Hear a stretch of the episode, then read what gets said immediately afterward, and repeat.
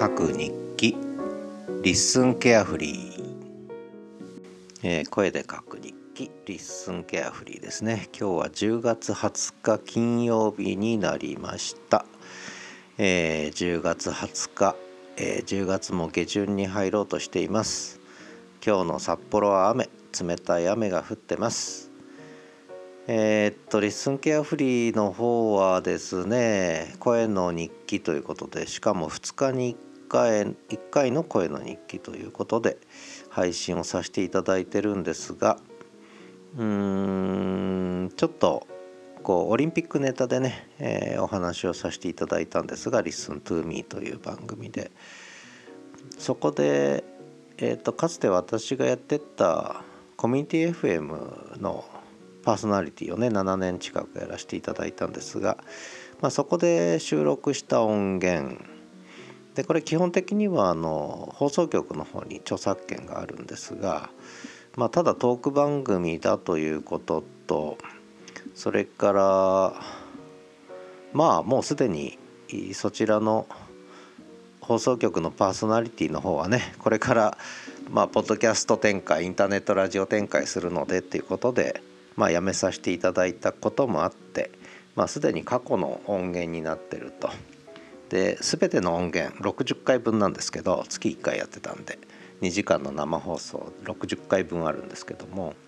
そこで結構いろんなこと話してるんですよね。えー、本当にいろんなテーマに関連していろんなことを話していてでやっぱりちょっともったいないでしかも結構早い時期にいろいろと今となってはやっぱりそうなったかというねことも結構たくさんあるんでやっぱその過去音源使えないのはもったいないなということで、えー、実はパーソナリティやってた頃からなんとかこれをポッドキャスト配信できないのかという話もしてたんですがなかなか放送局の方もね手が回らないということでそこまでできませんと。で他にもいっぱいパーソナリティさんいるんでそのこと考えるともうみんなにそんなこと言われちゃったら、えー、ちょっと大変だという思いもあったんでしょうね。なかなかこう使わせてもらえないまあ放送局の方ではちょっとできないじゃあ私の方でやりますよっつったらそれはちょっと困るという話にずっとなってたんですがまあ今言った理由でもうすでに過去のものですしでしかも喋ってる内容は私の私の知的財産なのでこれやっぱり使わないともったいない。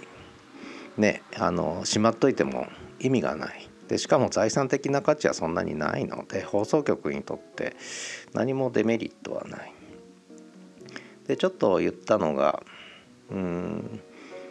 まあ今回もちょっとお願いしたんです。久しぶりにね、えー、そろそろ使わせてくれというふうにお願いしたんですけど。ねちょっと最初は難色示されちゃったんで。いやだけど例えばまあ例えば本を出すじゃないですか。5人10人ぐらいで1冊本出して。でそのうちの1章分を担当した場合にそれを今度自分の本にまとめて1冊にするっていう時にはその出版社と違う出版社で出す場合でも出版社はその論文は当然著作権を著者著作者に戻してくれるんですよね。いわゆる著作権を譲渡してくれるんですがそれはやっぱり知的財産をこう社会に還元するっていう意味で必要な行為だと私は思っててそれが世間の常識だし知的財産の活用法だと思ってるんでまあちょっとそんなメールもさせていただいてもうそしたらもうえー、まあ、放送局としては責任を負えないけれども、全然それ責任を負う必要ないんで負えないも何も負う必要ないんで負ってくれなくていいんですがもう私の責任でやりますのでっていうことで一応、えー、音源の使用を、えー、お認めいただいたということでね、えー、でまあ準備はしてたんですけれどもそれで昨日第1回目のちょっとオリンピックネタねちょうど札幌の冬季オリンピック断念というニュースが入ってきたので、まあ、これは過去音源使わない手はないよねっていうふうにまあ思ってでちょっと23日前からその音源のを少し使えるように編集する作業をさせていただいてででメールを打って今の話ですね。えー、まあちょっとやり取りあったんですが、まあ、一応お認めいただいたということでこれからなので、えー、私がかつて、えー、ここの78年のうちに、コミュニティ FM でお話しした内容を少しこう使った形での活用した形での配信も、えー、これからちょっとようやくできるようになったのでまあ主に Listen to Me まあ他の番組でも使うかもしれませんが、まあ、主に Listen to Me でちょっとそれを使っていこうかなと。過去の証言ですよね、えー、こんな時にこんなことを言ってましたと、えー、やっぱりそうなりましたとかね。あちょっと違う展開になりましたとかね、えー、まあそんな話ができるかなと思ってます。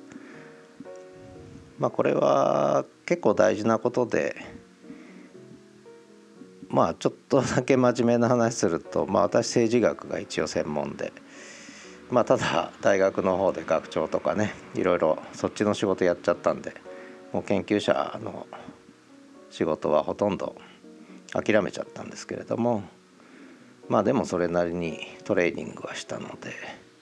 で政治学っていうのはある程度予測の学問なんですよね。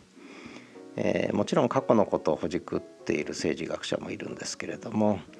やっぱり1年後2年後3年後10年後どうなるということがある程度予測できる力が身につくのが政治学の、えー、大事なところで。まあ、それこそ沈黙の艦隊じゃないですけど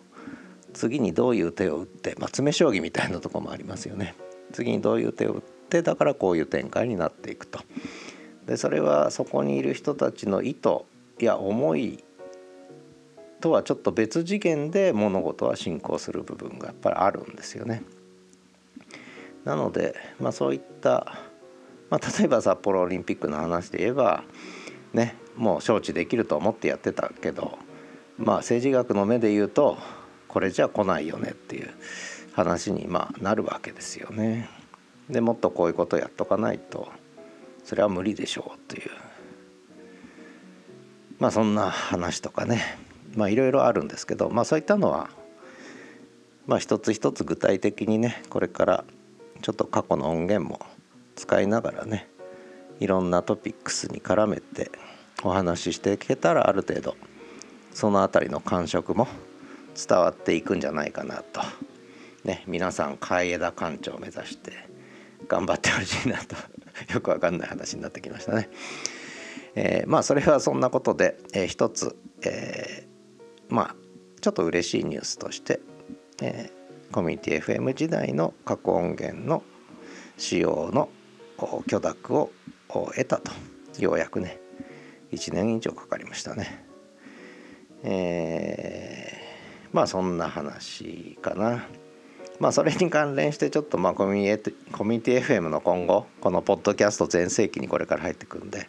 そういう中でそういう地方 FM 局どうなっていくのかとかそういうのに対するいろんな考えや予測もあるんですけどまあそれはまたいずれねどっかで話していこうかなと思ってます。まあ YouTube ミュージックの話も含めて他のポッドキャスト界隈の動き LISTEN 以外のね動きも含めてもう間違いなく音声配信メインの SNS の時代、えー、かつてポッドキャストと呼ばれたものがいわゆる音声配信の SNS に飲み込まれていく時代が始まったなと、えー、思ってますので。まあ、この方向はこのこれから1年2年かけて一気に進むでしょうねかなり一気に進みますねやっぱり YouTubeGoogle 連合は強い。これも前にどっかで話しましたけどもこれはもう一気にきますね、えー、ライブもできる文字起こしもできる検索にも役立つ。しかもユーザーは圧倒的に多いというね話で。まあ